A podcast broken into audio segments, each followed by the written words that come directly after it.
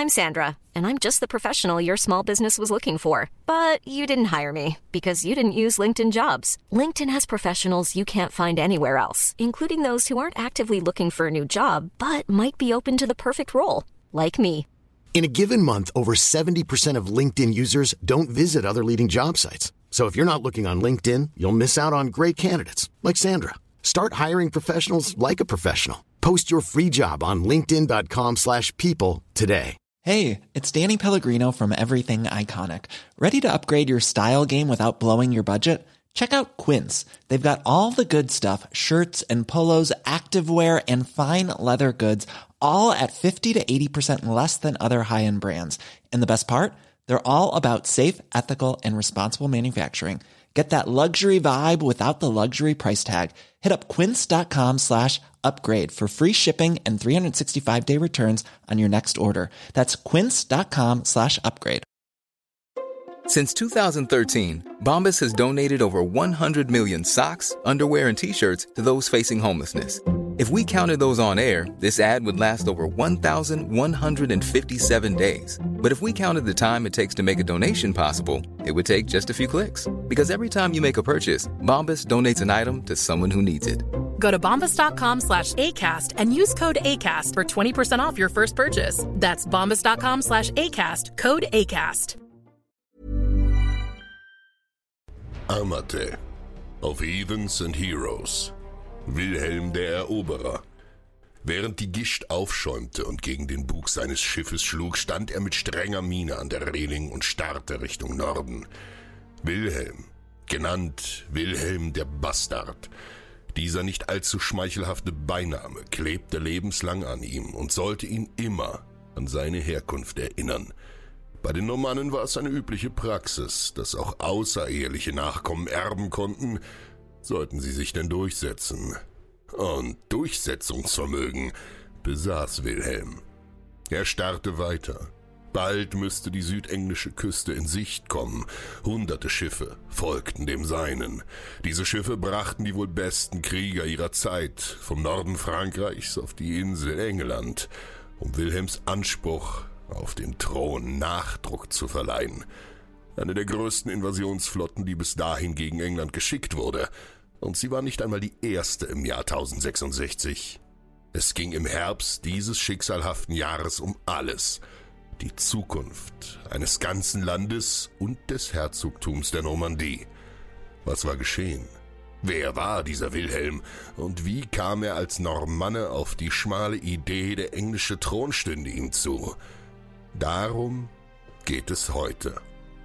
Kapitel 1 Der Bastard Wilhelm war bei Gott nicht der erste große Adlige der Normannen, der illegitim geboren wurde.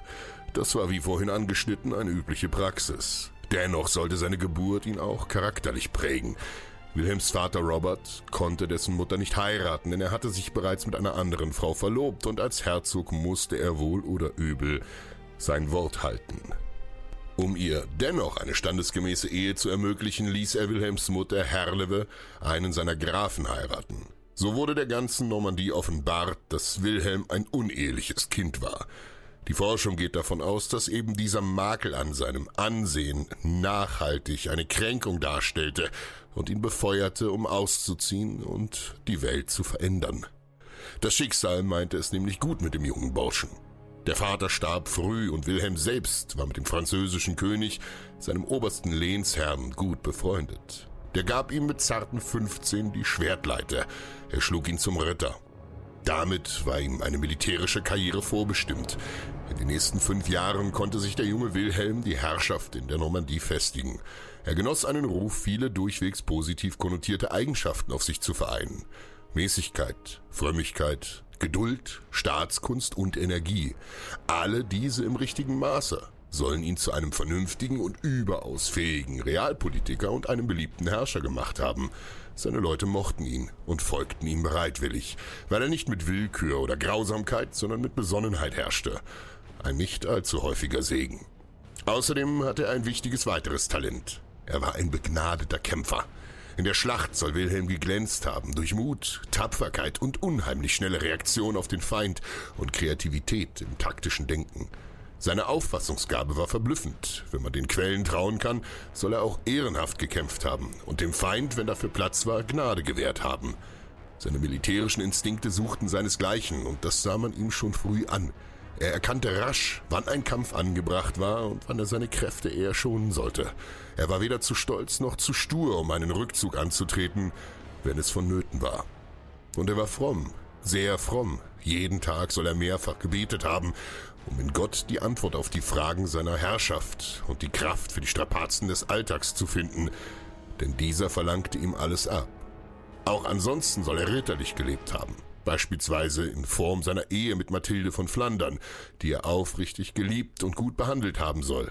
Noch dazu war er ein Ast von einem Mann. Mit 1,76 war er für heutige Verhältnisse eher durchschnittlich, für das ausgehende Frühmittelalter aber doch recht groß. So weit, so gut. Allerdings schlummerte in Wilhelm auch ein Drache, den es unter keinen Umständen zu wecken galt. Wenn man ihn reizte, konnte er ganz anders. Provozierte man ihn, lernte man eine Seite kennen, die man lieber nie gesehen hätte. Er konnte ein vernichtender Feind auf dem Schlachtfeld und ein unbarmherziger, fast schon grausamer Mann sein, der nicht davor zurückschreckte, jene, die ihm trotzten, brutal zu unterdrücken. Wilhelm war also, um es nett auszudrücken, ein facettenreicher Mann. Kapitel 2 Familienbande Wilhelm wurde in den späten 1020ern geboren, wahrscheinlich um 27 oder 28, so genau kann das heute niemand mehr sagen. Zwar sollte er später der Geschichte seinen Stempel aufdrücken und als Wilhelm II. der Herzog der Normandie und als Wilhelm I. König von England werden und als Wilhelm der Eroberer in die Geschichtsbücher eingehen, doch waren seine Anfänge eben bescheiden, als er als Bastard von Robert I. Herzog der Normandie geboren wurde. Er erblickte das Licht der Welt in Falaise, von wo auch seine Mutter stammte. Die war keineswegs von hoher Geburt. Sie war die Tochter eines einfachen Gerbers. Nur wegen ihrer Schwangerschaft mit Wilhelm wurde sie mit einem absolut nicht standesgemäßen, viel höher stehenden Mann verheiratet. Graf Herluin von Conteville. Dieser zeugte mit Wilhelms Mutter zwei weitere Söhne, Wilhelms Halbbrüder. Der eine war Odo, der berüchtigte Bischof von Bayeux und daneben Graf von Kent. Der andere war Robert, Graf von Mortain. Dieser würde später einer der größten Landbesitzer Englands werden. Beide pflegten sie ein sehr gutes Verhältnis zu Wilhelm und unterstützten ihn auch auf seinem Weg maßgeblich. Seine Familie galt allgemein als legendär. Die Herrscher der Normandie führten sich auf Rolf, bekannt als Rollo den Geher, einen vermutlich norwegischen Wikinger zurück, der viele Orte quer durch Europa geplündert hatte, darunter in Irland und Schottland. Bis ihm die Normandie als Lehen angeboten wurde. Und das, obwohl er eigentlich in einem Kampf bei Chartres gegen die Westfranken verloren hatte. Aber die waren es einfach leid, dauernd gegen Wikinger kämpfen zu müssen. Also siedelte man sie einfach an der Flussmündung der Seine an und machte den Feind zum Verbündeten. Von da an assimilierten sich die Wikinger rasch an die hiesige Bevölkerung, zumindest bis zu einem gewissen Grad. Etwas eigenbrötlerisch blieben die Normannen immer. Das konnte man beispielsweise an ihrem eigenen Dialekt festmachen. Und sie breiten sich aus wie ein Lauffeuer. Nach Rollos Tod kam dessen Sohn Wilhelm Langschwert an die Macht und erweiterte das geerbte Gebiet. Die Normandie gedieh, denn die Seine verlief als lukrative Wasserstraße mitten durch dieses Gebiet und ermöglichte groß angelegten Handel, ebenso wie einige Handelsrouten zu Lande. Ideale Voraussetzungen also. Allerdings waren Wilhelms direkte Vorfahren nicht zum Herrschen bestimmt, eigentlich jedenfalls nicht. Sein Vater Roland hatte einen älteren Bruder, Richard, der aber 1027 unter mysteriösen Umständen starb. Möglicherweise hatte Roland hier die Hand im Spiel. Doch nachweisen konnte ihm nie jemand etwas. Richard hinterließ zwar einen jungen Sohn, Nikolas, doch war er noch ein Kind und wurde sofort in ein Kloster verfrachtet, um Platz für Roland zu machen. Ironischerweise war Robert selbst zu diesem Zeitpunkt kaum aus dem Jugendalter raus, doch er wurde Herzog. Seine Herrschaft dauerte knapp ein Jahrzehnt und war alles andere als rosig. Immerhin hatte er die Herrschaft mehr oder weniger offen geraubt. Sein eigener Cousin revoltierte gegen ihn und die Normandie drohte im Chaos zu versinken. Allerdings konnte Roland sich auf fähige Politiker in den eigenen Reihen verlassen und die Sache regelte sich. Die Lage entspannte sich sogar so weit, dass er 1034 die Zeit fand, auf Pilgerreise ins Heilige Land aufzubrechen. Moment, was? Der Kerl hatte ein ganzes Herzogtum zu regieren und wollte lieber den weiten Weg nach Jerusalem marschieren. Ja, ganz recht. Alle seine Vasallen waren stinkwütend über dieses nicht gerade weitsichtig anmutende Vorhaben und protestierten lautstark. Doch er ließ sich nicht abbringen.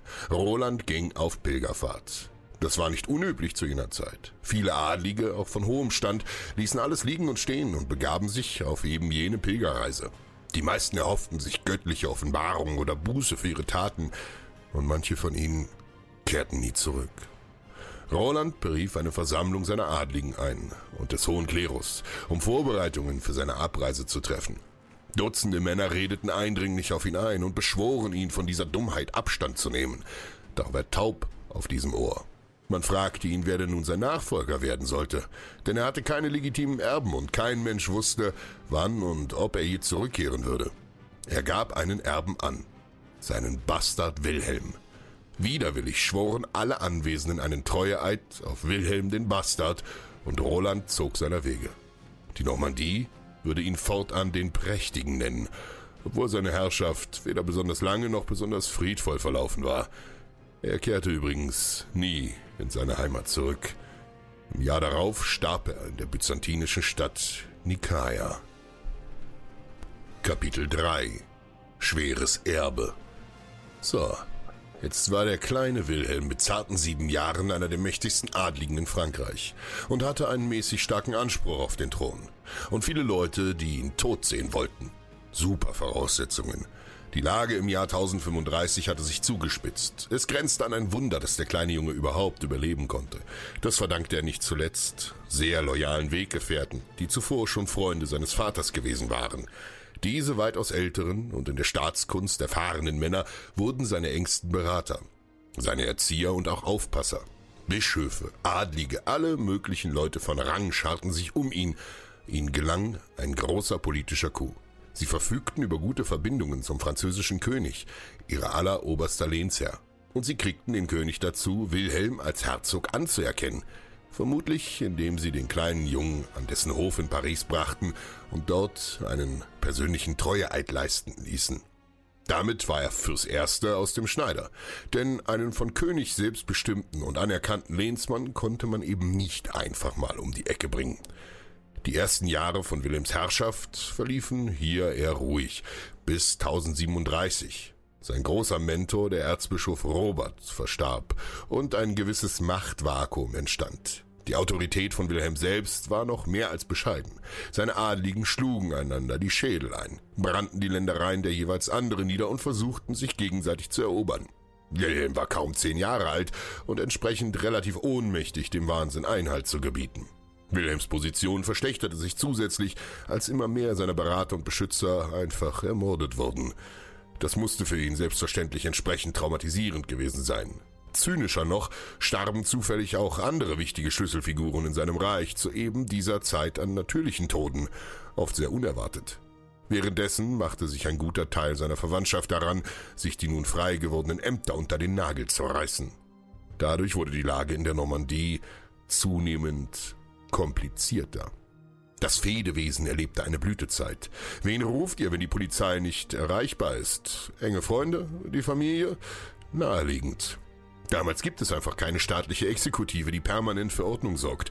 Der König ist oft weit weg und schwer beschäftigt. So etwas wie eine Polizei im modernen Sinne existiert nicht. Also musste man die Dinge selbst in die Hand nehmen. Klingt barbarisch, war aber jahrhundertelang die gängige Praxis. Das Fehdewesen existierte beispielsweise bis ans Ende des Mittelalters. Im Heiligen Römischen Reich wurde es erst in den 1490er Jahren endgültig verboten. Auf gut Deutsch, die Adligen bekriegten sich untereinander in einem eklatanten Maß. So konnte ein Herzog keine Herrschaft ausführen. Das Fehdewesen drehte sich zu dieser Zeit massiv um Burgen. Jahrhundertelang waren Burgen hauptsächlich aus Holz gebaut worden. Die Baukunst der Antike war in Vergessenheit geraten.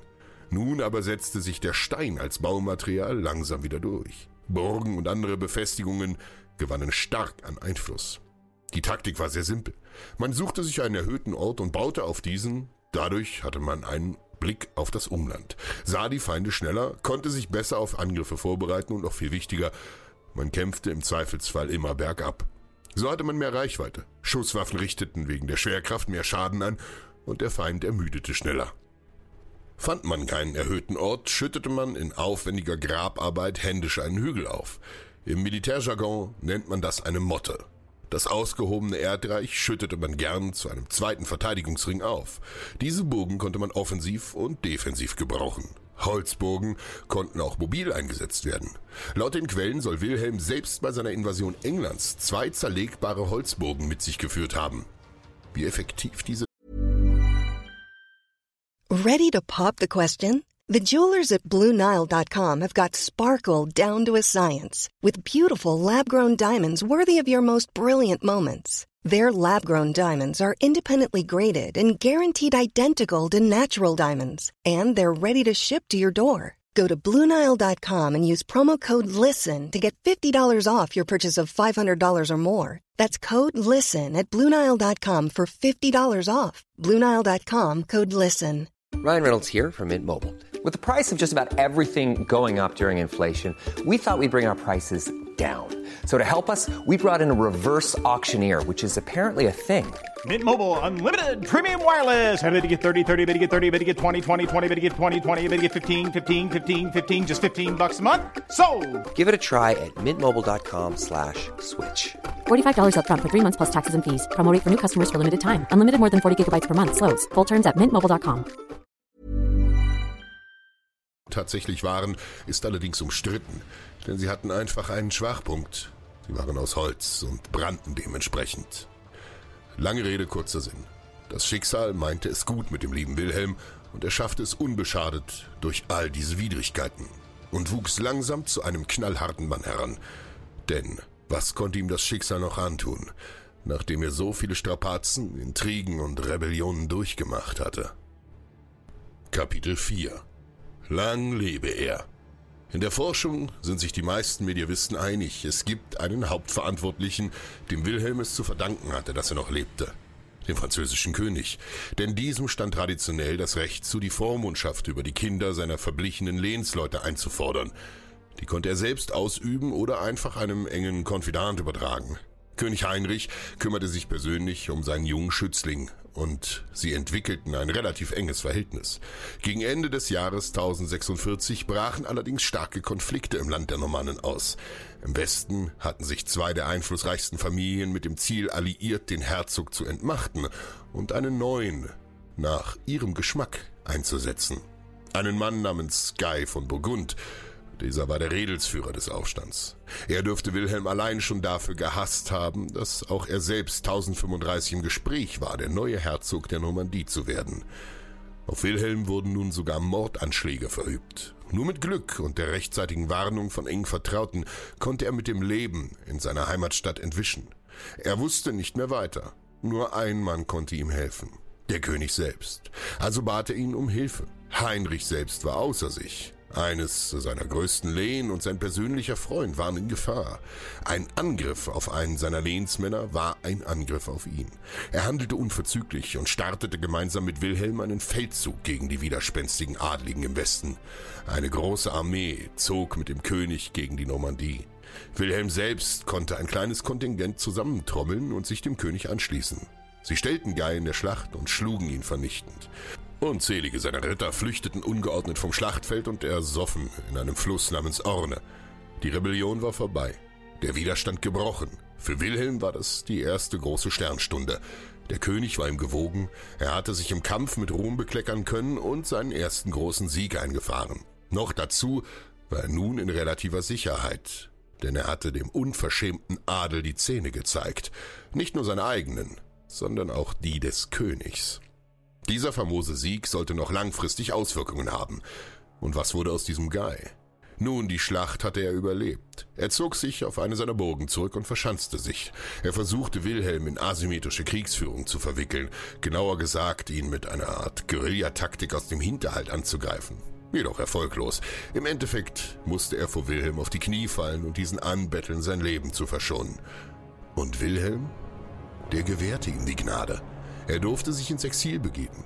Wilhelm war nicht schwach, aber er war ein kühler Taktiker. Es lag nicht in seiner Natur, Leute einfach umzubringen, die ihm noch nützlich sein könnten, und er wusste intuitiv, dass dieser Guy nochmal zu gebrauchen war. Also ließ er ihn nach Burgund gehen. Wilhelms erster großer Sieg erfüllte ihn mit Stolz, Ehrgeiz und auch Selbstbewusstsein. Er sah, dass er ein fähiger Mann war, und ganz Frankreich sah das ebenfalls. Das und der Segen des Königs machten den gerade einmal 20 Jahre alten Wilhelm zu einem vielversprechenden Nachwuchsaristokraten. Um seine Herrschaft zu konsolidieren, hatte er mehrere Pläne geschmiedet. Als erstes stellte er eine Leibwache auf, die ihn persönlich schützen sollte und aus Rittern bestand. Nebenbei bildeten diese den harten Kern seiner Armee. Eine relativ kleine, aber wahnsinnig schlagkräftige Truppe. Danach reduzierte er das Fehdewesen. Er rief sich selbst zum Beschützer der Kirche in der Normandie aus und verkündete einen sogenannten Gottesfrieden. Dieser untersagte zu bestimmten Zeiten jede Art von Fehde oder anderen privaten Konflikt mit Todespotenzial. Dieser galt beispielsweise zu Ostern, zu Pfingsten, in der Fastenzeit, im Advent und ganzjährig zu bestimmten Wochentagen. Und damit kehrte relativer Friede im Land ein. Und wenn man verstieß, dann konnte man exkommuniziert werden, verstoßen von der heiligen katholischen Kirche und dazu verdammt, auf ewig in der Hölle zu schmoren. Dieses Risiko wollte kaum jemand eingehen. Dieser Gottesfrieden hatte natürlich keine Auswirkungen auf Wilhelm und auf den König selbst. Die beiden konnten angreifen, wen und wann sie es wollten. Das ist ein Musterbeispiel für das politische Geschick Wilhelms, denn so monopolisierte er die Gewalt auf sich und hatte die Kirche bei diesem Vorhaben auch noch hinter sich. Wilhelm war, wie bereits erwähnt, ein formidabler Krieger, doch er war auch ein Mann der Vernunft und des Kalküls. Er schlug nicht gleich jeden, der seinen Weg kreuzte. Oft genug band er seine ehemaligen Feinde durch Heirat an sich um aus solchen Rivalen Verbündete zu machen.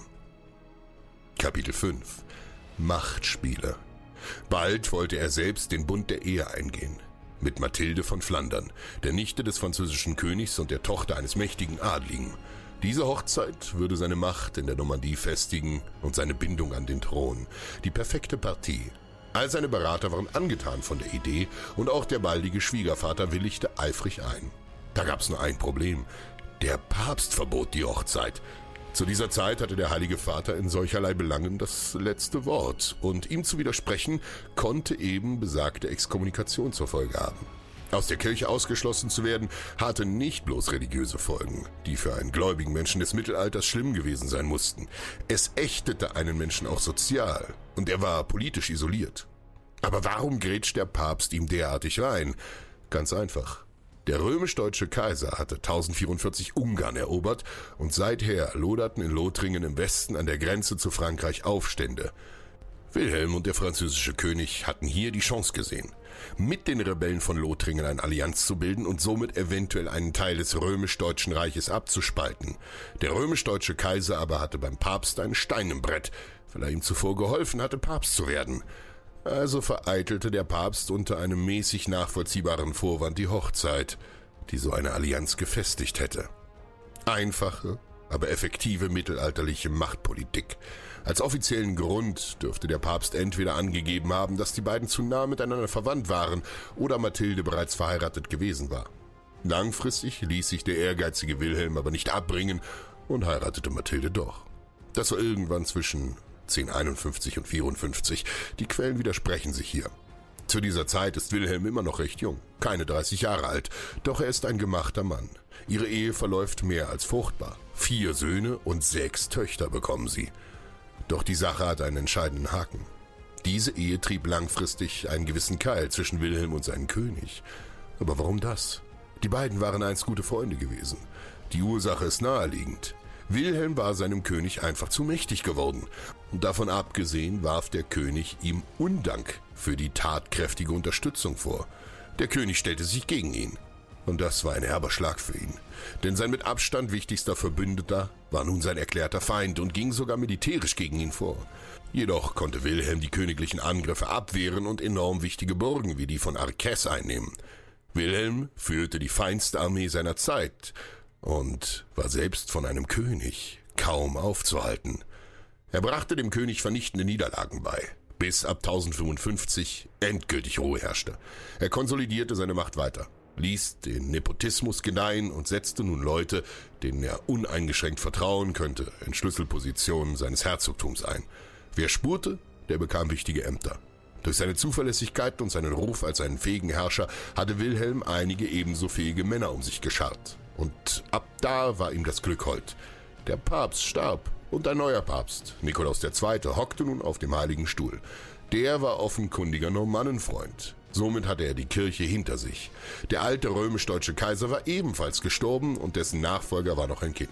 Niemand wusste besser, wie unfähig ein Kind war, sich als Herrscher zu wehren, als Wilhelm denn er hatte diese Situation selbst durchlebt. Hinzu kam, dass die wiederholten Angriffe des französischen Königs den massiv geschwächt hatten und ihm einfach die Ressourcen fehlten, weiter gegen ihn vorzugehen. Kurz gesagt, Wilhelm hatte freie Hand.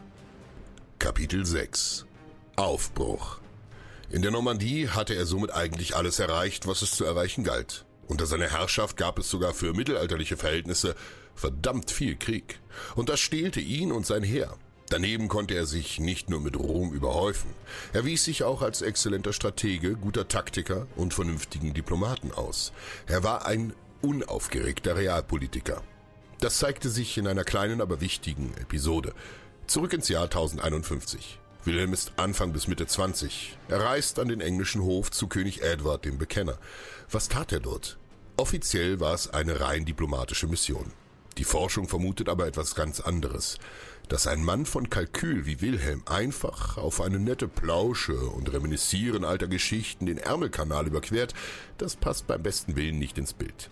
Wilhelm muss auf der Insel etwas Handfestes vom König Englands gewollt haben. Andernfalls hätte er nicht die weite Reise auf sich genommen und sein Herzogtum unbeaufsichtigt gelassen. Der mögliche Grund ist folgender. Wilhelm wollte sich die Nachfolge auf den englischen Thron sichern. Denn er war mit dem König verwandt. Dessen Mutter war Normannin gewesen. Ihre Verwandtschaft war zugegebenermaßen ziemlich dünn. Edwards Mutter war die Tochter von Wilhelms Großvater gewesen. Doch sie war da. Und das zählte. Auch wenn eine Verwandtschaft am seidenen Faden hing. Mit ihr hatte man immer noch den weitaus besseren Anspruch auf ein Erbe als jeder andere. Vermutlich also war Wilhelm gekommen, um sich die Unterstützung von besagter Emma zu sichern. Doch der König war nicht im besten gesundheitlichen Zustand und ein Erbfall könnte quasi immer eintreten. Beweisen lässt sich das natürlich nicht. Es steht nirgendwo geschrieben. Wir wissen nur mit Sicherheit, dass der König Wilhelm seinerzeit zu einer privaten Audienz empfing. Das Ganze machte auch Sinn, denn erbfähige Söhne in einem regierungsfähigen Alter gab es nicht. Und Wilhelm war ein geprüfter Kommandant, ein begnadeter Herrscher und er war überaus intelligent. Wen sonst hätte man also lieber auf dem Thron gesehen? Wilhelm würde später in seinem Kampf um England behaupten, der König selbst habe ihn in jener Audienz zu seinem Nachfolger bestimmt. Vermutlich stimmte das sogar, man kann es nur nirgends nachweisen. Nun heißt es abwarten, bis der englische König das Zeitliche segnet und Wilhelm endlich selbst sein Königtum antreten könnte. Die Jahre vergingen. Und Anfang 1064 ereignete sich etwas Ironisches. Harald Godwinson, sein späterer Erzfeind im Kampf um die englische Insel, kam zwei Jahre vor den Geschehnissen nach Frankreich in die Normandie. Als Freund, als Botschafter im Auftrag des Königs. Er verweilte einige Zeit an Wilhelmshof und unterstützte diesen mehrfach bei Kämpfen gegen die wenigen rebellierenden Adligen, die sich gegen Wilhelm noch aufgelehnt hatten. In diesen Wochen und Monaten hatten sie viel Umgang miteinander. Wilhelm stattete Harald mit Waffengeschenken und anderen Dingen aus und ließ ihn einen Treueeid auf sich schwören. Es war den beiden wohl klar, dass Wilhelm der nächste König von England werden würde und Harold der zweite Mann auf der Insel werden sollte. Damit war Harold ein Platz an der Sonne gesichert, wenn er ihn nur annehmen würde. Wilhelm wusste, dass er die Mächtigen der Insel auf seiner Seite wissen musste, wenn er denn herrschen wollte. So ließ er Harold eben einen Schwur auf zwei heilige Reliquien leisten und er hoffte sich so Treue. Denn Harold schwor feierlich, Wilhelms Ansprüche auf die englische Krone mit jedweden Mittel zu unterstützen. Allerdings brach er diesen Eid 1066 und ließ sich selbst zum König krönen, bevor Edward erst kalt war. Damit lieferte er Wilhelm allerdings einen offenen Anlass zum Krieg, denn er hatte gegen einen heiligen Schwur verstoßen. Wilhelm wusste, dass er sein Vorhaben schnell, hart und geschickt in die Tat umsetzen musste, wenn er siegen wollte. Er ließ seine gut gedrillte Armee samt Pferden und Vorräten einschiffen und setzte Segel in Richtung der englischen Küste. Doch er hatte Geduld, denn er war nicht der Einzige, der die Insel wollte. Auch der norwegische König Harald Hardrada ließ angeblich einen Angriff planen, also lehnte er sich im Süden zurück und wartete. Sollen sich Godwinson und Hadrada gegenseitig erschlagen. Wer auch immer der Gewinner dieser Auseinandersetzung war, Wilhelm würde einen geschwächten Feind vorfinden. Und so betrat er im Herbst 1066 den Boden Englands. Und wie diese Geschichte ausgeht, wissen wir ja bereits. Und was lernen wir daraus? Wenn zwei sich streiten, freut sich der Dritte.